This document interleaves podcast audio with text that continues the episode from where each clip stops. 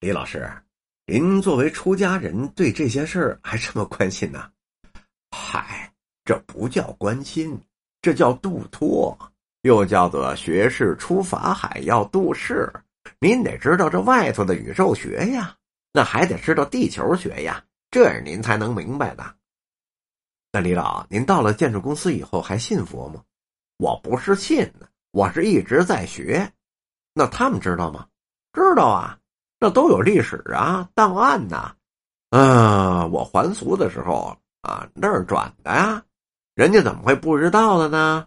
啊，就是说我在六建那儿呢，有人给我起了一个外号叫“怪话大王”，工作中当老油条，可是他拿不住我呀。当时没整您吧？我跟您这么说吧，头一个运动叫忠诚老实学习。第二个运动叫反贪污反浪费，您说的是官僚主义，也反对对吧？对呀，这三反完了就该五反，这五反完了就开始大跃进了，大跃进完了呢，以后就逐步走向文化大革命了。什么运动我没经过呀？全赶上了。共产党的政策您得明白，头一个您得相信咱们党，二一个呀您得相信咱们群众。第三一个，您得相信你自己个儿。对，您那时候的事儿知道这么多，原来呀，我以为出家人对俗事不关心呢。那怎么能够呢？要不怎么现在说都是说吃共产党，那都是寄生虫，吃饱了活着，造粪机器，那不行。您得为人民做贡献。您说的是是现在的出家人吗？不是，国家就是这么说的呀。那国家让谁当造粪机器了？我们出家的就被说成是寄生虫啊，说说是吸老百姓的血呀，啊，是封建地主啊。现在的寺庙都归了国家了，哪是你们的庙啊？你们自力更生吧，不劳而食那可不成。说这是死人统治活人，我呀自己个儿总结，哪是人生啊？就是四生五劫八难完了啊，以后才有九怒。这按佛经上是这么说，那四生的第一生啊，啊，你这叫做出世降世。十岁以前的时候呢，俗话说叫过父母运，没有父母养着你活不了啊。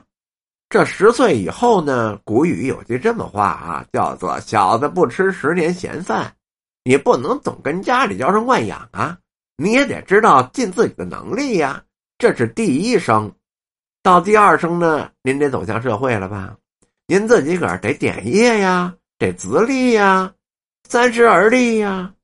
这第三声的时候，您得在社会上就得有经验了，得有发展了啊，像社会背景啊扩展了。现在的话，那得叫资源跟人脉。这第四声啊，叫励志，就是什么呀？您得有一定的主心骨了。我呢，是一九二六年到一九三六年，一九四六年到一九五六年，一九七六年这几十年当中啊，就是第三生的阶段。你想，我都奔九十了，虽然是解放了，但是旧社会没吃过的苦全吃上了，比这还得加上倍呢。什么原因呢？一九二六年、一九三六年、一九四六年的时候，没有人为了斗啊，你穷。你没有营业，你没有营生，你是一个人没能耐，你自己不敬业，你卖苦力，你有地方卖去啊，你去拉个洋车，蹬个三轮，那是你为家所累的，没人笑话你。那个时候，男的穷死不投人，您说抢劫骗人了，这才想都不敢想。这女的呢，没有像现在似的这么乱。你家的男的，老人包办也好，自己搞了也罢。到人家家里去，有孩子没孩子那得单说。这男的三天挣下来，哎，您这三天头里啊，您就得挨着饿，忍着饥。他也不想在外面邪道的。现在您瞧瞧，都乱到什么程度了？那李老，您刚才还没有讲完哪些是四生八劫呢？哦，对呀，前面我说了四生了，这八劫呢，就是包括你生活各方面嘛，包括这些个运动，那都是劫难呐。我是一九五九年大肚子病，为什么我那建筑工程就离职了呢？